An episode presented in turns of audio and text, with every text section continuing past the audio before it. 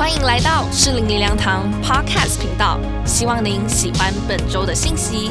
如果您对信息或其他资源有兴趣，邀请您造访适龄灵粮堂官网。祝福您在以下的信息中有丰富领受。那我们今天跟大家要分享的题目是“蒙福的人跟你想的不一样”，因为我们最近的灵修进度都在哪里？马太福音。那其实这一段经文呢，我们上上周应该已经读过了哈，但是呃，我很很很久以前我都读不懂这一段，我一直。搞不清楚为什么会有这样的一个比喻啊？那但我们今天就好好来看。那这一段比喻也是马太福音四福音里面独有马太福音所记载的。好，我们就一起读情。因为天国好像家主清早去雇人进他的葡萄园做工，和工人讲定一天一钱银子，就打发他们进葡萄园去，约在四出出去，看见。见世上还有闲站的人，就对他们说：“你们也进葡萄园去，所当给的，我必给你们。”他们也进去了。约在五正和申出又出去，也是这样行。约在游出出去，看见还有人站在那里，就问他们说：“你们为什么整天在这里闲站呢？”他们说：“因为没有人雇我们。”他说：“你们也进葡萄园去。”到了晚上，园主对管事的说：“叫工人都来，给他们工钱，从后来的起到先来的为止。约在游出雇的人来了，个人得了一钱银子。及至那先雇的来了，他们以为必要多得，谁知也是各得一钱。他们得了，就埋怨家主说：我们整天劳苦受热。”那后来的只做了一小时，你竟叫他们和我们一样吗？家主回答其中的一人说：“朋友，我不亏负你，你与我讲定的不是一钱银子吗？拿你的走吧，我给那后来的和给你一样，这是我愿意的。我的东西难道不可随我的意思用吗？因为我做好人，你就红了眼吗？这样，那在后的将要在前，在前的将要在后了。”葡萄园在中东一带是很普遍，如果你有去过，啊特特别是以色列，通常葡萄的成熟期是在每年的九月，而十月是他们的冬季。在十月来临之前，他们必须把葡萄都采收完，因为如果不快一点的话，冬季来了暴雨，呃，就会很很多狂风都会吹来，呃，葡萄会被打散。所以收割的时候，葡萄园的工人需要很多的工。人，而当时呢，一个城市的市场或者广场上，每天都有一群工人在找工作，好像就是临时工，他们会聚集在集在那边，然后就希望有人能够聘用他们，他们才能够养活他们自己和一家。那一钱银子是当时一天的工资，大约可以供应一个家庭六七个人一天的生活费用。我们说，其实是一个很不错的工资。我想。耶稣这里不是教导我们如何来做生意，而是在这里告诉我们天国的法则跟价值。接下来我们看有三种会引导我们一生走在蒙福路上的态度。第一，超越公平，凡事都是恩典。跟我说。这里葡萄园的比喻非常的特别，因为他雇佣工人的次序啊，跟发工钱的次序是颠倒。但我们先来看他雇佣工人的次序。好，从早第一批是什么时候进去的？早上六点，那到一直工作都每一个人都知道下午六点收工。那犹太人的一天开始就是早上的六点到下午的六点这样，所以他们是清早。也就是说，他们一共做了多少多久？十二个小时。那第二批人是在四出，四出就是早上的九点到下午六点，所以他们做了多久？九小时，第三批是五正，五正就是十二点。耶稣钉在十字架上的时候是五正，哈，你记得？那所以他们工作了几小时？六小时，第四批的人是下午三点，三点就是生出。你有时候会读到生出祷告的时候，有没有？哈，那从五正到生出，天都暗了，那是耶稣钉在十字架上。所以第四批的工人，他们做了几小时？三小时。那第五批的人，他们是下午五点才进去，他们那五点叫做游出。好，那所以他们。只做多少多久？一个小时，哇！如果是你，你会不会说，那我最好我就是游出进去的？对，那但是呃，看第八节，他说，远到了晚上就是六点的时候，原主对管事的说，你叫工人都来，给他们工钱。哎，很特别的是怎么给啊？从后来的到先来的为止，什么意思呢？就是他们给工钱的次序跟进来葡萄园工作的次序是反的。也就是说，第一批的人他们做十二小时，他们什么时候领到工钱？最后，那最后一批进来的人，他们只做了一小时，然后怎么样？他们就领到工钱了。好，这就是呃这样的情况。那想想看，如果是你，你是第一批的，你是早上六点的，你做了十二个小时，然后呢，你会怎么想？啊，那些人只来一小时，现在他们已经领到了，而且他们非常的开心，而且他们领到了，跟我主人跟我讲定的是怎样一样哎。你会不会气到不行？你会说这太不公平了，所以现在的话会去怎样？去告消费者基金会，或者是去葡萄园的门口怎样拿白布条抗议吧，对不对？好，因为怎么会这样？太不公平了。那对于那些清早就呃进到葡萄园工作的人，我们知道。因为他们在开始做的时候，主人就跟他们说讲定了是什么，一天一钱银子，对不对？他们讲定了工钱，他们去才去做。所以你可以想，他们做是为了什么？工钱，对不对？好，在这里我们看到耶稣教导我们有关天国非常重要的事。因为他的上帝的眼光、他的价值、他的判断，跟我们想的是不同的。他的着重点跟这个世界的想法也是不同。好比我们在公司上班，我们是需要知道谁的想法。老板的想法啊，老板的价值啊，所以对我们来讲，最重要的是我们要怎样明白上帝的法则？我们要明白天国的法则，要知道上帝在意什么，他看重的是什么。所以刚才说第二节，这些人呢，他们已经第一批的人是讲定了一天一钱银子，那这种工人他的工作。就是什么？跟雇主谈妥价钱，定好契约。他们说，如果你给我多少工资，我们就来做。他们是为了工资来做的。他们的行为表达出他们所关心的就是工作的报偿。那这种工人，他要的，他在意的就是报酬的多寡。这也是我们今天很多人的写照。在这个世界上，很多人要的就是报酬，这是一种交换，好像说跟神也是工资的交换、利益的交换。啊，上帝啊，我奉献给你，那么你要祝福我啊，我服侍你，你要怎样呢？呃，让我的工作顺利呀？我付出这么多，神呐，你也要还我这么多啊！所以他的侍奉、他的奉献，甚至他的聚会、读经、祷告。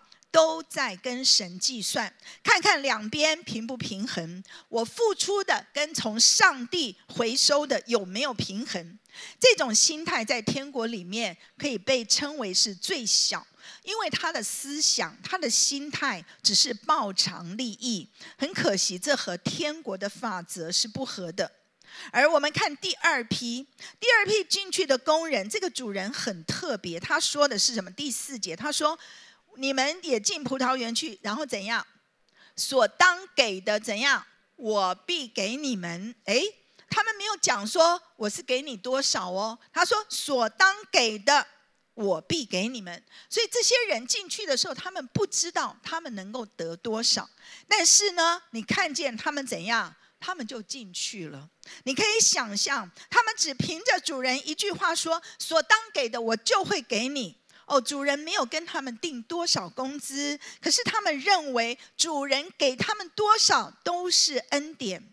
能够进到葡萄园工作就是恩典，所以他们在意的就是主人给他们工作的机会。他们相信这个主人是良善的，他们相信主人是美好的，是公义的。他们跟主人的关系是一种信赖、信任的关系，也是感恩的关系。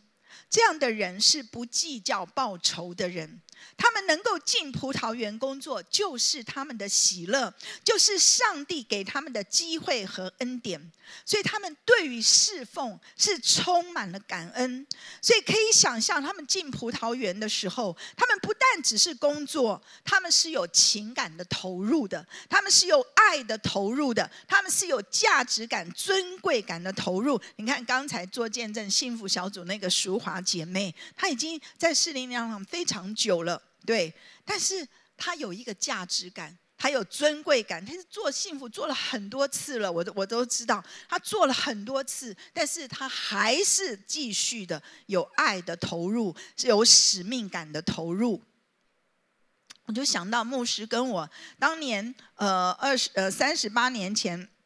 就周牧师的一句话，因为牧师只是问周牧师说：“呃，怎么样可以知道一个人有没有被呼召啊？全职呼召。”周牧师什么都没有回答，就说：“那你们就来林良堂啊。”好，就这样子，然后我们就进去了。只有这一句话：“你们就来。”我们到台北林良堂报道，我们。都不知道，我们也从来没有问过周牧师说：“那我们薪水是怎样呢？哈，我们休假是什么呢？”当时林林阳堂的退休制度、休福利制度什么都没有，我根本不晓得每个月会有多少的收入。因为对我们来讲，蒙神呼召，能够服侍神，就是最大的喜乐，是神给我们最大的恩典。所以第一个月，我记得我们拿到的薪水，周师母给我们一个信封，大概是八千块，我们两个人。然后很惊喜的，他又写了一个哦，水电费八十块，我也听看不懂什么水电费。好哦，我才知道原来是补贴我的哦，我就很高兴啊。然后后来才知道每个月水电费不一样的，有的时候八十，有的时候一百五，哎，还有多的是两百。哎呀，看到两百你就很高兴，这样。无论我们收到多少都很高兴，因为那是额外多的。我们觉得能够在台北林良堂服侍，我们基本的生活都可以有了，多两百就是多的。后来。二十六年前，我来到士林，对我根本不知道士林是什么样的状况，我更不知道原来当时士林的这个这个薪水是什么。所以当呃他们原来的那个会计就是吕丽颖，他就叫我跟他说是要去银行。我说什么去什么银行啊？我就说传道人千万不能管这个钱，因为我们在台北林良堂，传道人不碰钱的。我说不能不能的。他说不是不是，这就是你要。用牧师的印章，我听了都快昏倒。我说怎么可能呢？好，绝对不可能。他说，但是就是这样，也原来都是这样的。那我我也不知道什么，我就跟着他去了。好了，印章交给他。等到回来的时候，在路上，我记得在那个福林桥上，我就随便乱问，我就说：哎，那这样子，现在到底这个户头是怎样？他就说：哦，师母，现在户头上两千块。我一听就快昏倒，我说哈，我在台北林洋堂，我还有万把块，我来到这里，妈耶，他的户头只剩两千块，那我 是不是开始完蛋了？要喝西北风啊？就是这样过来的，你知道，真的超好笑的，好。然后很长的一段时间，我们每天四点多起床，然后到教会，怎么办呢？就带两个便当，一天两个便当，我们两个四个便当，早出晚归，十点。九点才回家。我们付出这么多，可是我们从来没有想过，我做这些跟我的薪水有什么关系？对我来讲，服侍神就是恩典，能够为神做的，都是我最大的荣幸、最大的喜乐。知名的解经家大卫·包森说：“啊，我们需要的不是公平，而是神的怜悯。天国不是建立在人的功劳，而是建立在神的恩典、怜悯之上。”耶稣在这里，他要我们了解，上帝是超越公平的神，因为第一，恩典比公平走得更远。跟我说，对。公义和怜悯并不是互相矛盾的，相反的，恩典比公平会走得更远。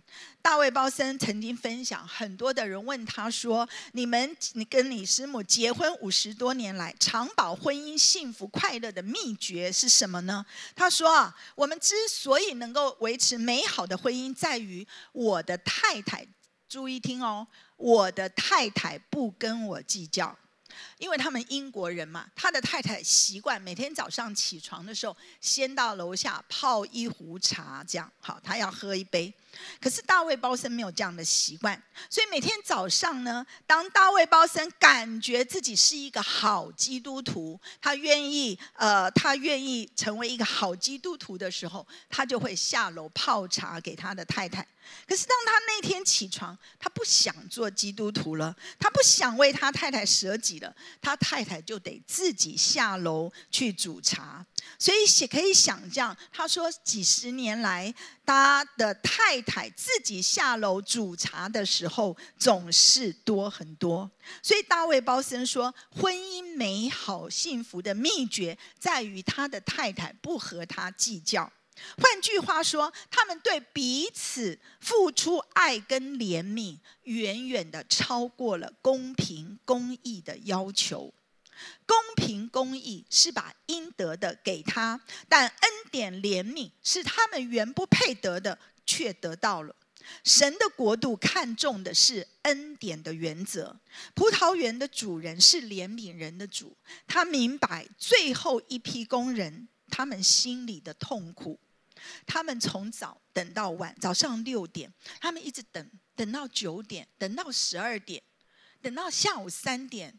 都没有人害尔他们，没有人雇佣他们，他们心里是多么的焦急，他们内心多么的受苦，他们要养活一家的大小，他们要养活妻儿，家里还有一群人在等着他赚钱回来才能够开饭，眼看只剩一个小时了，如果还是没有人雇佣他们，怎么办？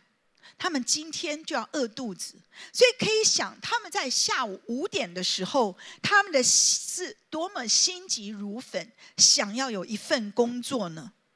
而葡萄园的主人知道，最早受雇的工人是多么的幸福呢？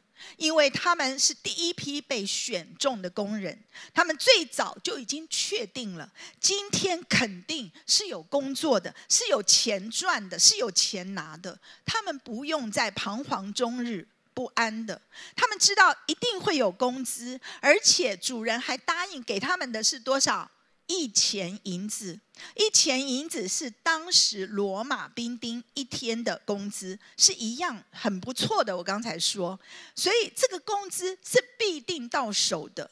所以他们不需要担心。所以即使看起来主人对于第五批、第四批、第三批、第二批的工人给予恩典，那么实际上对于第一批进葡萄园的工人，主人更是早早的给了他们恩典了。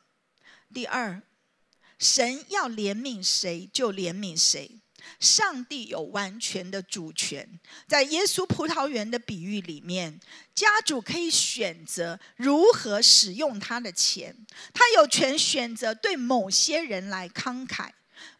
罗马书第九章十四节，这里说：难道神有什么不公平吗？断乎没有，因为他对摩西说什么？我要怜悯谁就怜悯谁，要恩待谁就恩待谁。谁能够得到上帝更多的怜悯，那是上帝的主权。我们要明白，上帝是超越公平的神。每一件发生在我们身上的事，都是他的恩典跟他的怜悯。好，这是第一点，超越公平，凡事都是神的，呃，凡事都是恩典。好，第二点，不发怨言，拥有儿子心态。跟我说，拥有儿子心态。第十节到十二节，那先顾的来了，他们以为必要多的，谁知也是各得一钱，所以他们得了就怎么样？埋怨，埋怨家主。他们说我们整天劳苦受热，他们只做一小时，怎么可以跟我们一样？好，这些工人埋怨，他们觉得非常的不合理，对不对？做一小时的，做三小时的，好，做九小时，自己做了十二个小时，你可以想象那个画面，因为非常有意思，是发工钱的次序嘛，对。你你可以想，这些人站在那里，天哪！第一批的竟然不是他们，他们做最久，然后他就看着看着那些人一个一个领，他心里应该是越来越不满，越来越愤怒。亲爱的家人，第一批的工人，他们的计较和埋怨有什么问题呢？因为他们只看见了自己，他们只从自己的角度出发。这是孤儿的灵跟孤儿的心态，因为他们觉得自己最辛苦了，长时间在炎热天气下工作，他们觉得自己做最多，工作时间最长、最辛苦，可是得到的工资却是最少，是这五批工人怎么样最惨的，所以他们最有权利觉得家主是不公平的。可是你知道，神不要我们有这种律法故宫的心态。因为我们不是故宫，我们是什么？我们是神的儿女。跟我说，我们不是故宫，我们是神的儿女。律法的心态就带来自以为意，带来优越感，带来比较。圣经我们想到，当耶稣来到马大、玛利亚的家的时候，马大是不是也是一直忙？马大就一直忙啊，一直忙啊。啊，玛利亚做什么？什么都不做。好。哎，就在那里亲近主，对。那但是耶稣却说什么？马大，马大，你为许多的事思虑烦扰。马大的服饰没有错，可是他因为他心里有一份自义的心态，他觉得他的忙碌是对的，而妹妹坐在那里，他不做事，妹妹是错的。同时，他觉得为什么都是他在做，而妹妹都不用做？同样的，在浪子的比喻里面，原本在家辛勤工作的大儿子，本来应该是在前的，可因为他的心中有优越感、自以为意以及比较的心态，所以他就轻看了浪子回头的弟弟，所以在在前的就变成在后。当我们在工作或服饰的里面，我们有了比较的心。或者是当事情不如我们预期的时候，我们就开始比较，一比较一计较就会忙乱，接着就开始发怨言。有些的时候，上帝赐福给我们，他的过程里面不一定按着我们的意思来做的。有的时候我们无法顺遂的时候，我们也会开始软弱跟埋怨。比方说，我们说：为什么？为什么我做这么多看不到神的赐福？为什么我的工作都没有升迁呢？为什么升迁的是别人？为什么没有加薪？为什么我的家还这么多困难？当我们活在比较、自我中心跟埋怨里面，我们就会看不到神的恩典。相反的。我们是上帝的儿女，不是故宫。我们不是孤儿，我们的心态应该是儿子的心态，是恩典的心态。孤儿的自我形象就是我要跟别人比较，我要用比较来证明自己比别人好，证明我是有价值的。所以孤儿的灵常常就活在比较跟计较的里面，嫉妒的里面。一个自己觉得不够的人，就需要把别人踩下去，来证明我比他好。这是孤儿的心态。然而，儿子的心态是要知道自己全然被爱的，以至于他可以安息在天父的爱里面。我的受造是为了要被神爱的，蒙神所爱，这是我受造的目的。我受造的目的不是当工人做很多事，我最重要的是做神的儿女，跟他有亲密的关系，有神被我依靠。感谢您收听主日信息，我们每周都会更新信息主题，也邀请您一起参加实体或线上的聚会。聚会的时间、地点，请上适灵灵粮堂官网查询。适灵灵粮堂祝您平安喜乐。